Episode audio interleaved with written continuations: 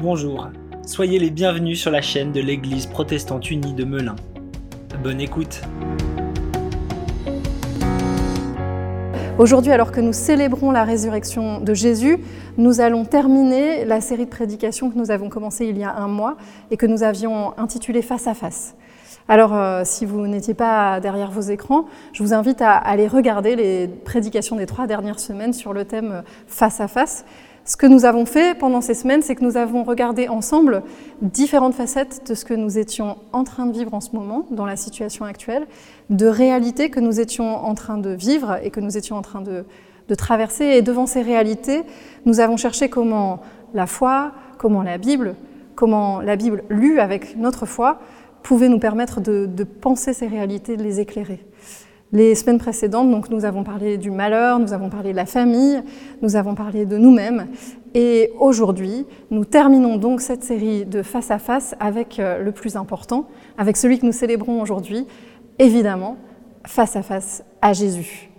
Et nous allons le faire avec un témoignage que nous lisons dans la Bible, dans le livre qu'a écrit Jean, pour raconter ce qu'il a vu et nous allons donc lire Jean au chapitre 20, les versets 19 à 28.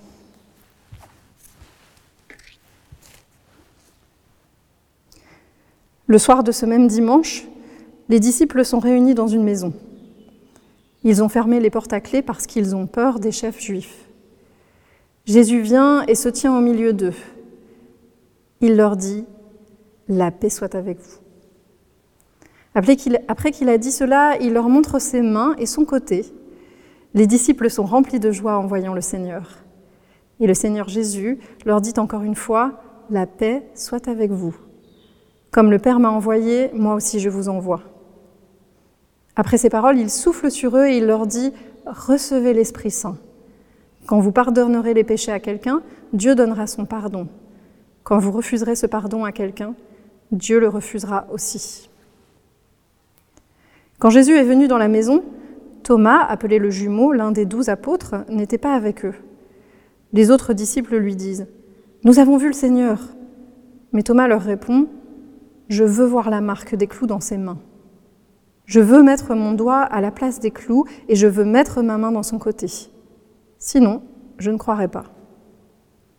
Le dimanche suivant, les disciples sont, de nouveau réunis dans la maison. Thomas est avec eux ils ont fermé les portes à clé. Jésus vient et il se tient au milieu d'eux. Il leur dit, La paix soit avec vous. Ensuite, il dit, à, il dit à Thomas, Avance ton doigt ici, regarde mes mains. Avance ta main et mets-la dans mon côté. Arrête de douter et crois. Thomas lui répond, Mon Seigneur et mon Dieu. Jésus lui dit, Tu crois parce que tu m'as vu, ils sont heureux ceux qui n'ont pas vu et qui croient. Amen. Le récit que nous venons d'écouter ensemble se situe juste après la mort de Jésus. Nous le savons, nous l'avons redit, Jésus a été mis en croix, il est mort, sa mort a été attestée. Il a été mis dans une tombe qui a été elle-même fermée par une grosse pierre. Quelques jours plus tard, les femmes sont allées à la tombe pour euh, s'occuper du corps du défunt, comme c'était la tradition. Mais le corps n'y était plus.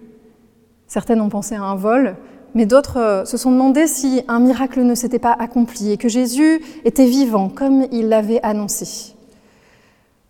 Alors Jésus, Jésus vivant, est apparu. Il s'est d'abord euh, montré à Marie-Madeleine, et puis un peu plus tard il vient, comme nous l'avons lu, il revient encore une fois pour se montrer cette fois à ses disciples. Alors, euh, la première chose qui me frappe dans ce texte, je ne sais pas si vous l'avez remarqué à la lecture, c'est que on nous dit bien que les portes de la maison dans lesquelles les disciples étaient enfermés étaient, enfermés, étaient verrouillées à clé. C'est le soir de la première Pâque. C'est le soir et les plus proches amis de Jésus, ceux qui l'ont suivi partout, sont assemblés là. Trois jours plus tôt, Jésus, leur ami le plus proche, celui qu'ils avaient suivi comme un maître, comme un sauveur, comme un messie, est mort, mais sa tombe est vide. Et les femmes racontent qu'elles l'ont vu, vivant. Pouvez-vous imaginer un instant l'émotion qu'ils ressentent? Alors oui, ils se sont enfermés. Ils se sont enfermés sûrement pour pouvoir parler de leurs émotions, pour pouvoir vivre leurs émotions. Sûrement, ils sont dans un état catastrophique, peut-être en ébullition, nous ne savons pas. Mais ils se sont enfermés aussi et probablement parce qu'ils ont peur. Ils ont peur parce que celui qu'ils ont suivi vient de subir un traitement horrible, son corps a disparu du tombeau, ils ne savent pas où est son corps et ils ont peur que la même chose leur arrive à eux aussi. Les disciples se sont confinés. Comme nous, ils se sont enfermés chez eux, derrière des portes closes, parce qu'ils ont peur. Alors aujourd'hui, ce n'est pas la même peur, ce n'est pas la même situation, mais il n'empêche que nous vivons aussi chez nous les portes closes. Et Jésus, dans le texte que nous avons lu, apparaît. Ils sont face à Jésus. Chez eux, porte close, face à Jésus. Je ne sais pas si vous êtes déjà posé cette question, mais moi, en lisant le texte, je me suis dit, mais comment c'est possible? Comment c'est possible cette situation? Souvent, on s'émerveille de, miracles dont on se souvient. On s'émerveille de la multiplication des pains, on s'émerveille de Jésus qui marche sur l'eau. Ce sont des, miracles magnifiques, on aimerait les avoir vus. On y pense, on se dit mais comment c'était possible? Mais celui-là, on en parle assez peu. Et pourtant, Jésus est entré dans la pièce alors que tout était verrouillé.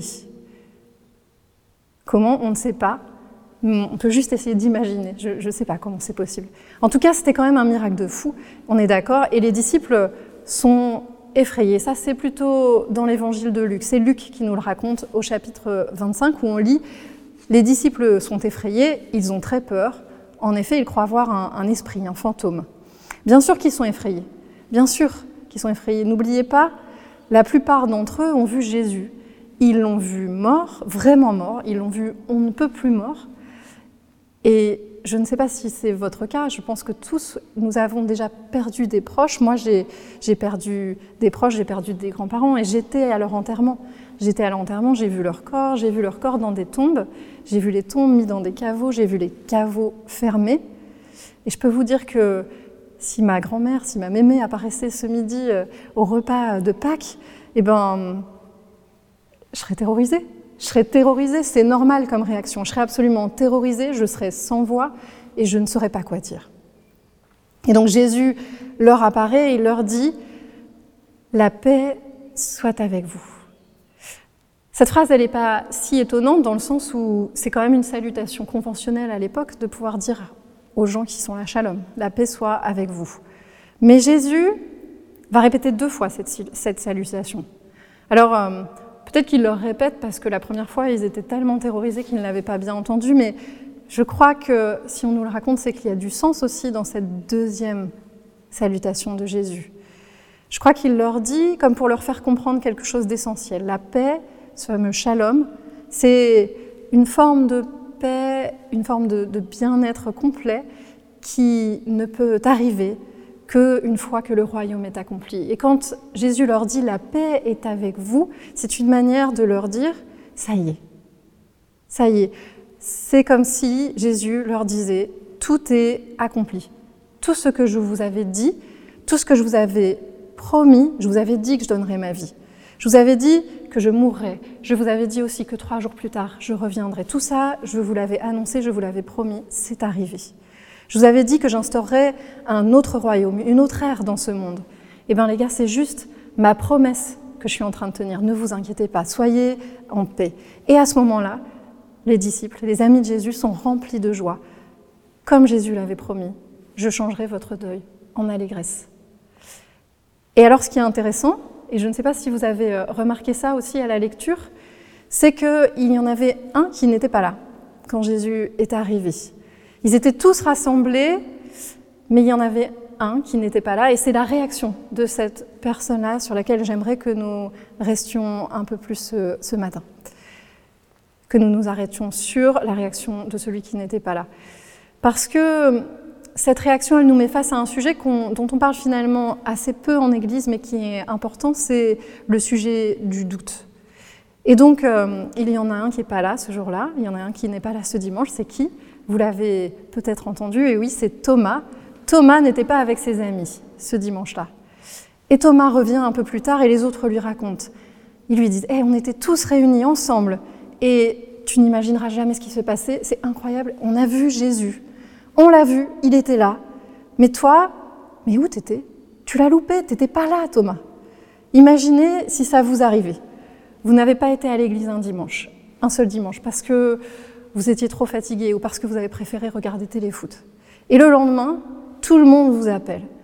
On l'a vu, tu te souviens? Ah mais non, t'étais pas au culte toi dimanche dernier, mais on l'a vu. Jésus était là, il est apparu à l'église. Il nous a dit que ses promesses étaient annoncées, mais ah mais c'est trop dommage, t'étais pas là. il y aurait de quoi être extrêmement déçu. Vous êtes là tous les dimanches et le seul dimanche où vous n'êtes pas là, Jésus apparaît. C'est ce qu'on peut rater si on rate un dimanche à l'église. En tout cas, Thomas, qui aurait pu être hyper déçu, lui, il se démonte pas. Et la réponse qu'il fait, elle est juste hyper honnête, hyper franche. Elle est euh, déconcertante d'honnêteté. De, Thomas, il dit rien d'autre que moi, je veux voir la marque des clous dans sa main. Je veux mettre mon doigt à la place de ces clous. Et je veux mettre ma main sur son côté, là où il a été blessé. Sinon, je ne croirai pas. Il y a plusieurs manières de voir ce personnage de Thomas. À cause de cette réaction, quand il dit je veux voir, je veux toucher, il y a une manière de voir Thomas qui s'est construite aussi au fur et à mesure des siècles, qui est un peu une manière romantisée. Un Thomas qui est celui qui aurait du bon sens. Un Thomas qui tout simplement aurait un gars rationnel. Un Thomas qui ne se laisse pas démonter par euh, l'hallucination collective de ses amis. Parce que euh, les autres, ils auraient pu quand même se tromper, ils auraient pu avoir envie, tellement envie de voir Jésus, qu'ils l'auraient rêvé. Seulement, il y a un petit souci avec cette vision romantique de Thomas, c'est quand même que Jésus a dit à ses disciples un jour, c'est dans Jean chapitre 4, vous voulez voir des signes et des choses extraordinaires, sinon vous ne croyez pas. Et c'était un reproche de Jésus. Si vous n'avez pas de miracle, vous ne croyez pas en moi. Jésus avait déjà condamné cette attitude qui consiste à voir un miracle pour croire. Mais cependant, il y a quand même quelque chose de remarquable dans la vie de Thomas. Si on ne veut pas rester dans la version romantisée de Thomas, mais quand même rendre justice à Thomas, c'est que malgré tout, il s'est toujours conduit en disciple fidèle de Jésus. En fonction de ce qu'il comprenait de, de, Jésus, en fonction de ce qu'il comprenait de ce que Jésus disait, il a toujours été fidèle, mais il avait besoin de comprendre. Il avait des doutes, peut-être, c'est vrai, mais il avait surtout beaucoup de, besoin de comprendre pour accepter, pour suivre, pour donner sa vie. Et je ne sais pas comment vous êtes, moi je, je, suis aussi comme ça. On est beaucoup à être comme ça, à avoir besoin de comprendre les choses, à avoir besoin d'explications pour pouvoir avancer, tout simplement. Et je vous le disais, ce sujet, le sujet des doutes, est assez peu prêché en Église et pourtant c'est un sujet majeur. Est-ce que euh, est-ce que c'est parce que c'est un sujet tabou? Peut-être parce que il arrive que dans certaines églises, si quelqu'un ose dire un jour qu'il a des doutes, si quelqu'un ose dire que peut-être il y a un moment où il se demande si Dieu existe vraiment, alors il va être considéré comme un mécréant.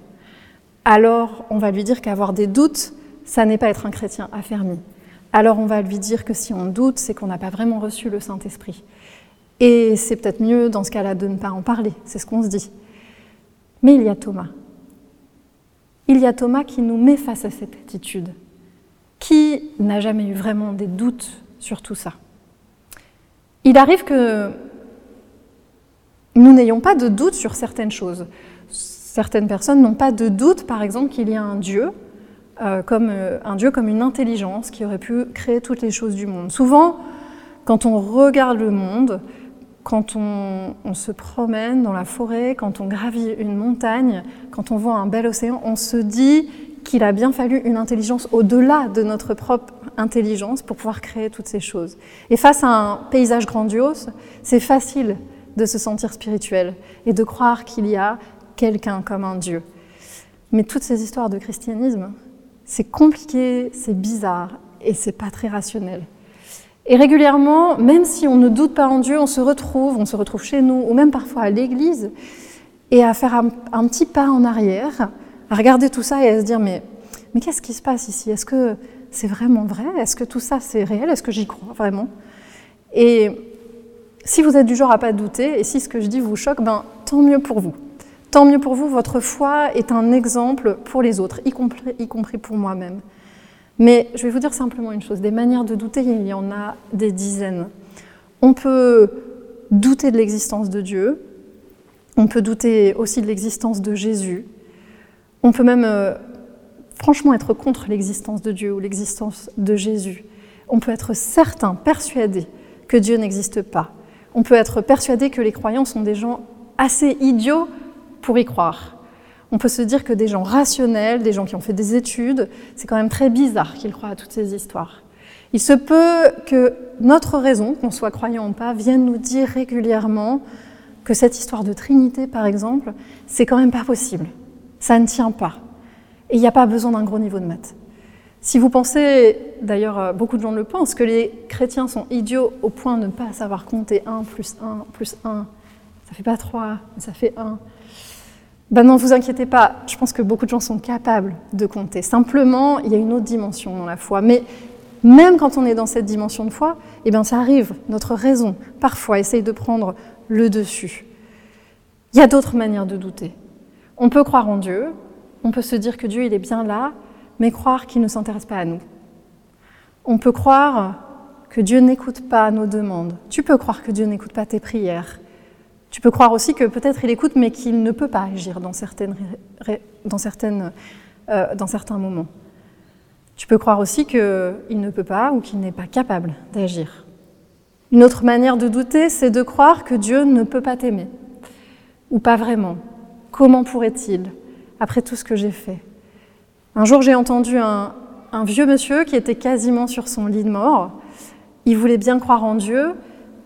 Il n'y avait pas trop de problème avec l'idée de croire en Dieu, ça, c'était pas le souci. Mais l'idée avec laquelle il luttait le plus, c'était la question de la nature de Dieu. Il luttait avec l'idée que Dieu ne pouvait pas s'intéresser à lui il ne pouvait pas parce qu'il avait fait trop de bêtises. Il se disait, c'est pas possible qu'un homme comme moi, Dieu puisse l'aimer, parce que moi j'en ai fait trop dans ma vie. Est-ce que tu crois que Dieu n'est pas au-dessus de ton péché? Est-ce que tu crois que Dieu n'est pas assez fort? Pour te pardonner ton péché Est-ce que tu crois que son amour n'est pas plus puissant que tes bêtises? Une autre euh, raison de douter, et c'est une raison que, j'entends souvent malheureusement, bah c'est les chrétiens, c'est nous. Les chrétiens eux-mêmes, quand la vie des chrétiens ne donne pas envie. Et oui, mes frères et sœurs, ça arrive que notre vie ne donne pas toujours envie aux autres de croire.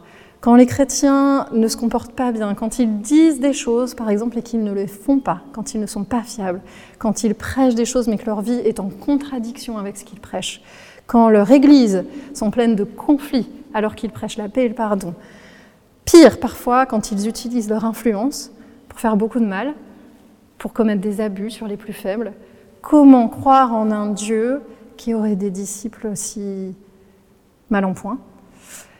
Thomas, il est comme nous. Thomas doute, mais la différence est que Thomas ne doute pas pour rien. En fait, le doute chez lui, et ça c'est vraiment quelque chose d'intéressant, c'est que c'est le début de quelque chose. Thomas doute parce qu'il veut quelque chose de solide. Parce que Thomas ne veut pas une foi tiède, il ne veut pas d'une foi de seconde main. Parce que Thomas, s'il croit, il croit vraiment, il croit absolument. Le problème, c'est que en France, comme dans beaucoup d'autres pays du monde, beaucoup de gens croient parce que leurs parents ont cru, ou croient parce que leurs grands-parents ont cru, ou croient parce que d'autres leur ont parlé de la foi, une nounou, une tante. Alors on est chrétien, on est catho, on est protestant, peu importe, on croit qu'on est chrétien parce qu'on n'est pas autre chose finalement. En fait, euh, on croit qu'on est chrétien parce que on croit vaguement en Dieu et puis c'est tout. Et puis on, aurait pu être bouddhiste ou adorateur du soleil si on avait été dans une autre euh, tradition. Et ça, c'est une, petite foi, une foi qui n'est pas passée par euh, cette épreuve du doute. Et un jour, ce qui se passe, c'est qu'un événement arrive, un drame dans notre famille, ou une perte, ou quelque chose qui nous blesse, et le peu de foi que l'on avait est balayé. Ça, c'est une foi dans laquelle il n'y a, pas a pas eu de questionnement. Mais face euh, au credo des disciples, face à ce que les amis de Jésus lui disent, Thomas ne se contente pas de cette petite foi-là. Il réclame plus. Il dit, si c'est vrai, si c'est vraiment vrai, alors cela va demander une réponse, il le sait. Cela appelle une réponse, et la réponse la plus raisonnable pour un sauveur qui est mort pour moi, c'est de vivre pour lui. Et Thomas, ce qu'il se dit, c'est que si je vis pour le sauveur, si je lui donne ma vie, c'est important c'est important pour moi. Au fond, ce qu'il dit, c'est que c'est d'une telle importance que, que je ne peux pas prendre ça à la légère. C'est tellement important que je veux savoir si c'est vrai. Parce que si c'est vrai, alors ça va tout changer. C'est comme si Thomas disait, comme, si nous, comme nous, nous pouvons le faire parfois, je veux croire, je veux croire, mais il y a quelque chose qui me manque et j'ai besoin d'un petit peu plus. Moi, quand je commençais à m'intéresser à la foi chrétienne, j'ai eu, comme tout le monde, je crois, des périodes de doute. Il y a des moments où, tout ça me paraissait un peu fou, pour plein de raisons comme je vous l'ai dit, pour plein de raisons. Des raisons rationnelles, des raisons qui avaient à voir avec les chrétiens eux-mêmes parfois aussi. Et hum, je doutais pas vraiment de Dieu, mais je me posais beaucoup de questions sur mon engagement parce que, euh, évidemment, je comprenais que si Dieu était vraiment celui que l'on m'annonçait, alors mon engagement, ce que ça demandait de moi, c'était un engagement total. Quelle était la réponse que Dieu attendait de moi? La proposition de Dieu, en appeler une réponse, et cette réponse me faisait peur. Ce qui me faisait peur aussi, c'était est-ce que Dieu va être celui qu'il dit qu'il est? Est-ce qu'il va être fidèle? Et hum, j'étais dans tous mes questionnements, dans quelques formes de prière, si on veut, et je suis allée me promener parce que quand Dieu veut me parler, en général, il m'emmène en promenade. Et je disais à Dieu, mais comment savoir que, tu es là? Comment savoir que tout est vrai? Et surtout, comment savoir que tu ne me lâcheras pas en route? Si tu existes vraiment, comment savoir que tu ne me lâcheras pas en route? Et là, je vous assure, je, lève la tête et je vois écrit sur un panneau juste au-dessus de moi, juste là, au-dessus de moi, que j'étais en train de prendre une rue qui s'appelait la rue de la Fidélité. C'est une rue qui existe vraiment à Paris, vous pouvez vérifier. Et peut-être que ça vous paraît idiot, mais moi, ce jour-là, c'est le signe dont j'avais besoin. Je prenais la rue de la fidélité. Dieu était fidèle, je serai fidèle grâce à lui. C'est le signe dont j'avais besoin pour croire que Dieu était là. Thomas il est comme moi, il est comme vous, il veut un signe, il veut croire, mais il a besoin d'un petit peu plus. Il veut le croire, il veut croire, mais il a besoin d'un petit peu plus. Et Jésus lui donne ce dont il a besoin pour croire. Comme Jésus avait donné la paix et la joie la première fois qu'il était allé voir les disciples, ses amis qui étaient enfermés le premier dimanche, il a donné à Thomas ce dont il avait besoin pour croire, exactement ce dont il avait besoin pour croire. Il est revenu le dimanche suivant et il n'a pas fait ce que nous faisons dans ces cas-là. Il n'a pas fait une leçon de morale à Thomas. Il ne lui a pas fait des reproches en disant Mais tu es un mécréant, tu ne crois pas, tu, pourtant tu m'as connu pendant trois ans et maintenant tu ne veux pas croire ce que les autres te disent. Il ne fait pas des reproches, il lui donne ce dont il a besoin pour croire. La présence de Dieu peut vous donner ce dont vous avez besoin pour croire. Moi je crois que, que maintenant, aujourd'hui, ce week-end, Dieu va donner à certains qui lui demandent ce dont ils auront besoin pour arrêter de douter et pour croire. Moi, je crois fermement que Dieu va le faire. S'il l'a fait pour moi, s'il l'a fait pour d'autres, il peut le faire pour vous. Jésus répond à son besoin et Thomas lui fait alors cette confession magnifique, vous, l'avez entendu, mon Seigneur et mon Dieu. Mon Seigneur et mon Dieu. Mon Seigneur, alors c'est peut-être... Euh, pas très étonnant, parce que Seigneur, c'était un titre euh, qu'on pouvait donner à l'époque aux gens, euh, à, des maîtres de la loi. Mais mon Dieu, il y a des gens qui doutent de cette phrase, qui pensent que Thomas ne l'a pas vraiment dite. Moi, je crois qu'il n'y a pas de raison de douter de cette confession de foi.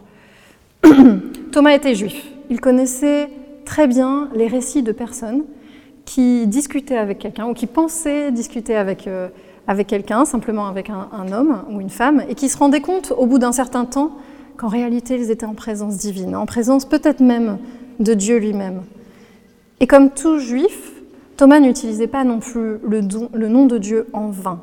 Et donc la confession de Thomas, la confession s'adresse bien à celui qui est en face de lui, il s'adresse bien à Jésus lui-même. C'est la confession quelque part la plus simple, mais la plus personnelle qui existe, mon Seigneur et mon Dieu. Thomas n'est pas là en train de dire qu'il croit à la résurrection, il n'est pas en train de dire qu'il croit à l'idée de la résurrection, il n'est pas en train de dire qu'il croit au concept de Dieu, ni même au principe de Dieu. Il est en train de dire, je crois en toi, je crois en toi, je te crois, toi, je te crois, tu es mon Dieu.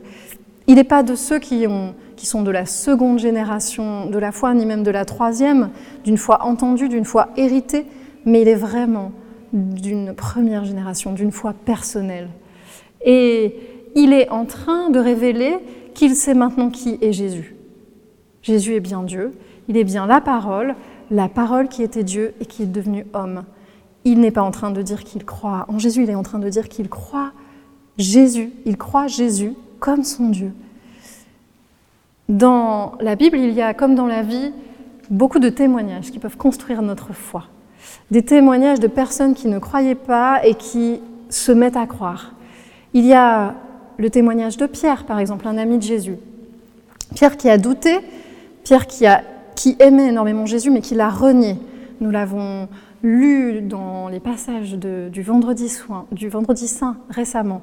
Pierre a renié Jésus. Vous n'avez jamais autant renié Jésus-Christ que Pierre l'a fait. Ça n'est pas possible.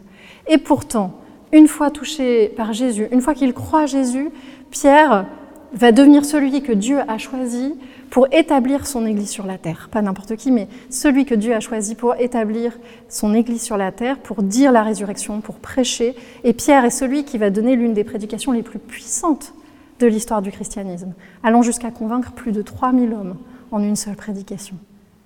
Il y a Pierre, mais il y a aussi Paul. Paul, c'est quelqu'un qui détestait les chrétiens. Vous n'avez jamais autant détesté les chrétiens que Paul l'a détesté les chrétiens. C'est pas possible.